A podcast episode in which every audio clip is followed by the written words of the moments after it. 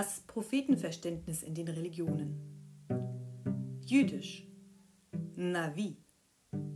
In Israel treten zu biblischen Zeiten immer wieder einzelne Menschen auf, die einen besonderen Sinn für Gerechtigkeit haben.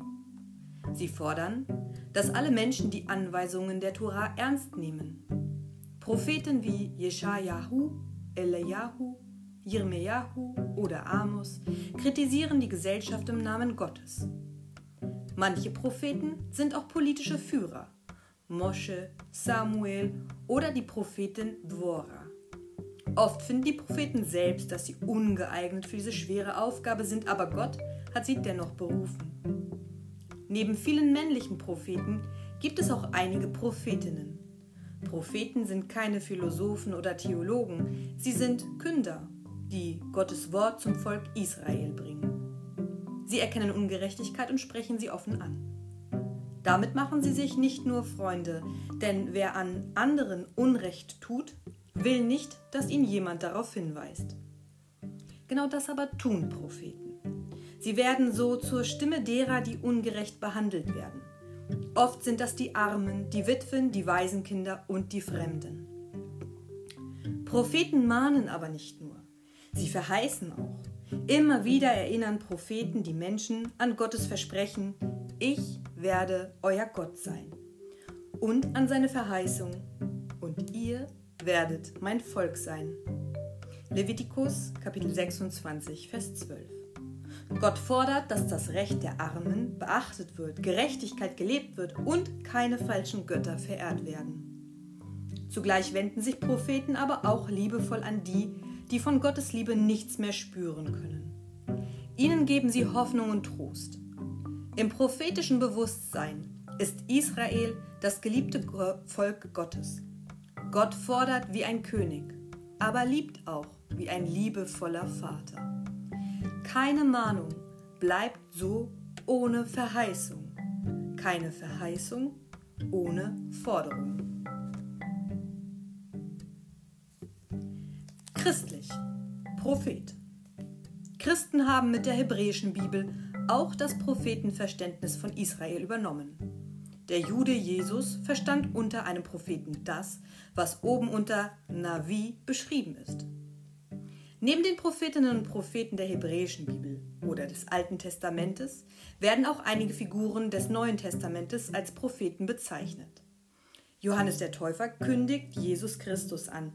Die Prophetin Hannah erkennt in Jesus den Retter, auf den alle schon lange warten. Prophetinnen und Propheten sehen die Welt mit den Augen Gottes. Sie haben einen Blick für die Ungerechtigkeit in der Welt. Jesus Christus wird als die Erfüllung vieler prophetischer Verheißungen gedeutet. So sehen viele Christen in der Prophezeiung Jesajas, dass ein Fürst des Friedens kommen wird, eine Ankündigung von Jesus Christus. Die Propheten fordern nicht nur die Juden, sondern auch die Christen auf zu hören, was zu Israel gesagt ist. Propheten sind nicht unbedingt die klugen alten Männer, die auf manchen Gemälden zu sehen sind, sondern sie sind Außenseiter, Spinner, Demonstranten, Streetart-Künstler. Mit manchmal merkwürdigem Verhalten machen sie auf ihre Botschaft aufmerksam. Gerechtigkeit, Schutz der Armen und Vertrauen auf Gott. Islamisch Rasul oder Nabi, der Gesandte und die Propheten. Der Koran unterscheidet zwischen Gesandten, Rasul und Propheten, Nabi. Ein Prophet ist jemand, der eine Eingebung von Gott erfährt und sie weiterverbreitet, sei es durch Taten oder Worte. Ein Gesandter wird zusätzlich von Gott zu einem Volk, zu einer Gruppe oder generell zu den Menschen entsandt.